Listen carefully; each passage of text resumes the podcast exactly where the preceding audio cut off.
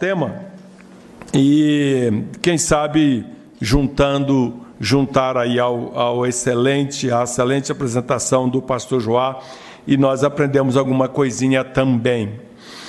O nosso tema é a consciência da verdade e a igreja. E eu escrevi aqui: inicio com a pergunta feita pelo governador Pôncio Pilatos: O que é a verdade?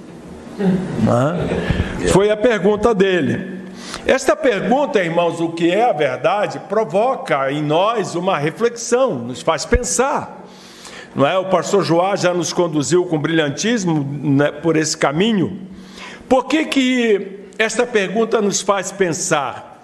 Porque nós vivemos num momento da história da civilização humana em que a verdade não é mais absoluta, mas relativa para a maioria dos seres humanos nos mais variados contextos, como foi mencionado aqui pelo pastor Joá a forma ou a maneira como vemos as coisas acabam por determinar as nossas atitudes.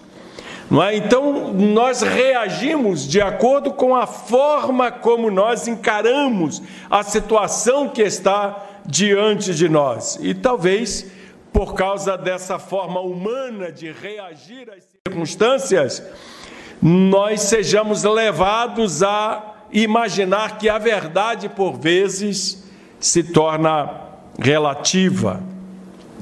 A desconfiança é quase que generalizada e a grande maioria das pessoas está mergulhada no mar de dúvidas.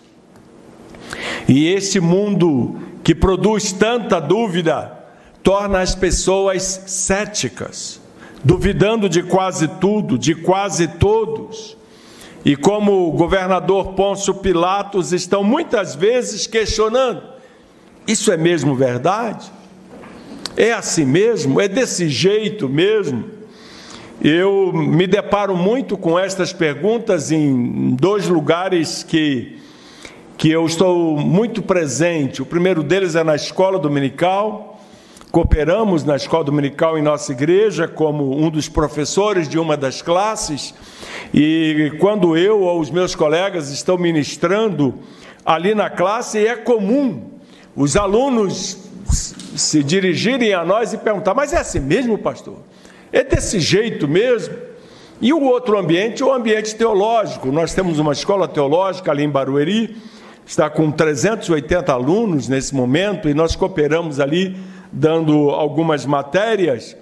E é comum os alunos nos questionarem mas, pastor Eude, é isso mesmo? Mais ou menos como foi dito hoje aqui na parte da manhã, é, as pessoas querem saber o porquê, não é? O porquê.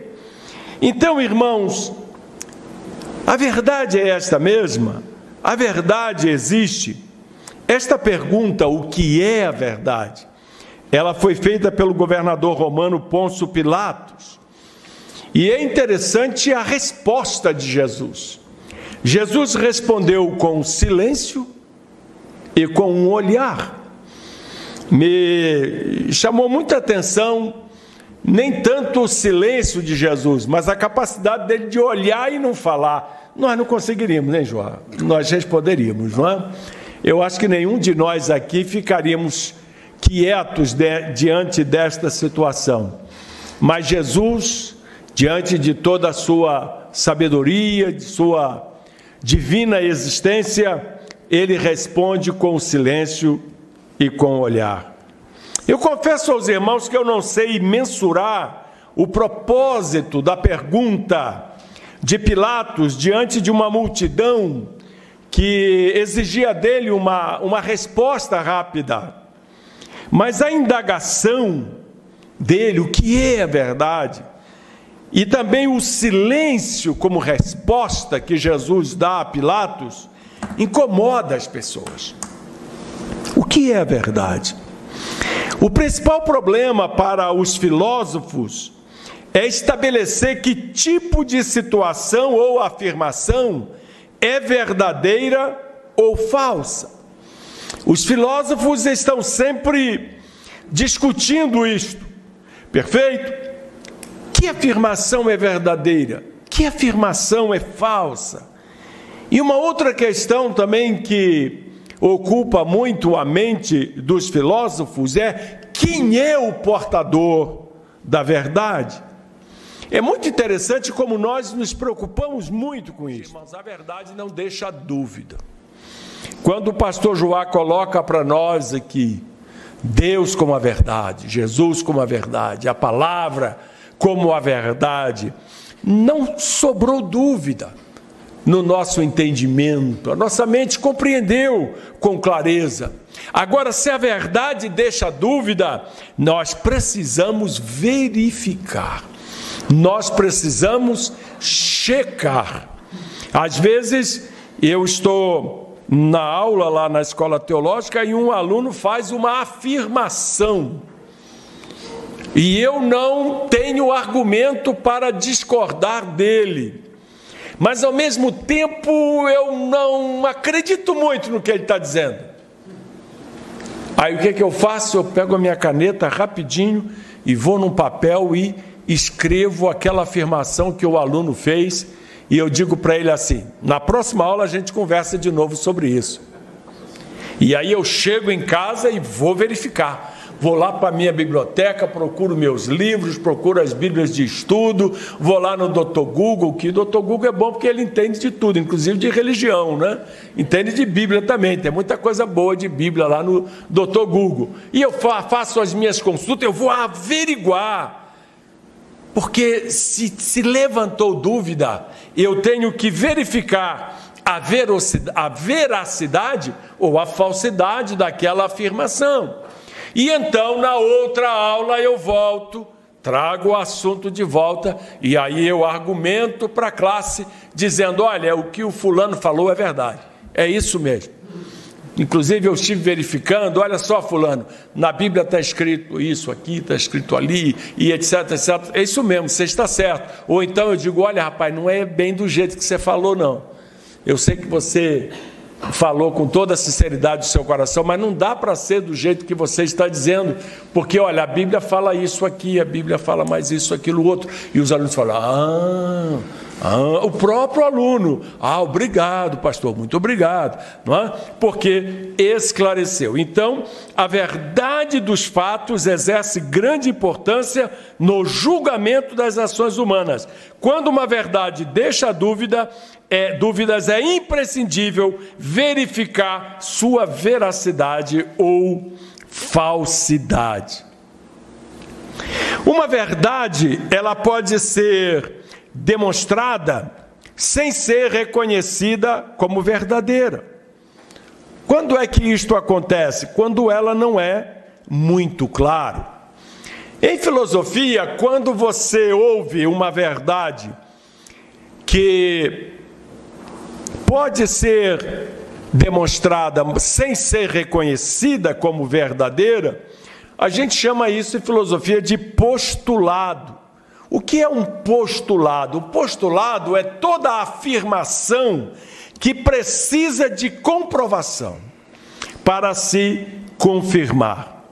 A verdade é relativa, por alguns fatos julgados como verdade no passado, não seria mais verdade hoje. Então, a verdade é relativa? Sobre alguns aspectos, é.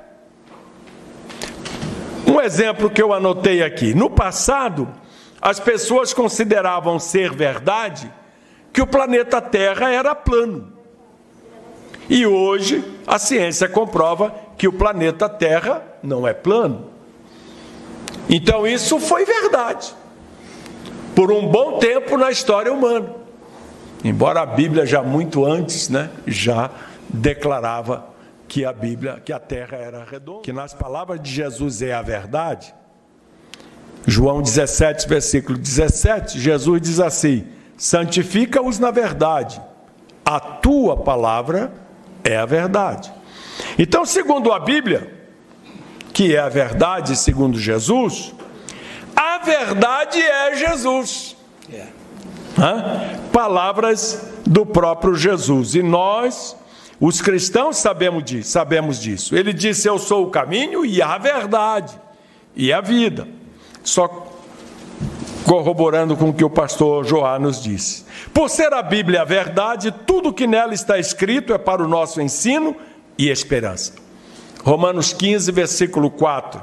Porque tudo que dantes foi escrito, para nosso ensino foi escrito, para que pela paciência e consolação das Escrituras tenhamos esperança. Poucas palavras na Bíblia são tão claras, mas ao mesmo tempo desobedecidas justamente por pessoas que afirmam ser cristã, cristãs. Como aqui ensina que a única possibilidade de chegarmos a Deus é por meio de seu Filho Jesus Cristo. Única. E olha que a Bíblia traz isso na boca do próprio Jesus. Eu sou o caminho, e a verdade, e a vida.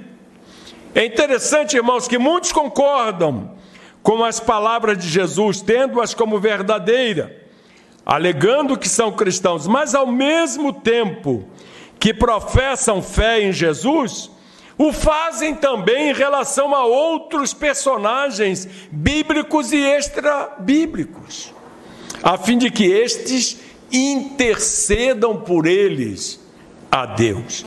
Nós temos que ter muito cuidado com esses desvios. Na nossa linguagem evangélica, seriam desvios doutrinários, não é? mas são também desvios do raciocínio, desvios da mente humana. Como é que você pode crer que as palavras de Jesus são as palavras verdadeiras, que a palavra de Deus é a verdade, e ao mesmo tempo você que lê na Bíblia que não podemos chegar a Deus a não ser através de Jesus Cristo, nós também utilizamos outros personagens bíblicos e não bíblicos para intercederem por nós diante de Deus. As pessoas costumam dizer que todos os caminhos levam a Deus. Eu até considero relativo. Todos os caminhos levam a Deus. Mas para chegarmos a Deus tem que passar pela porta. E a porta é Jesus. Não é? Eu gosto de brincar assim com esse pessoal. Eu digo para eles: tá bom, todos os caminhos levam a Deus. Mas quando chegar lá, cara, para você poder ver a Deus, chegar na presença dele, você vai ter que entrar. E a porta é Jesus. Então não adianta, excluindo Jesus, você não vai chegar a Deus. Jesus é a única porta. A Bíblia é enfática, não fazendo menção de outro caminho para se chegar a Deus, exceto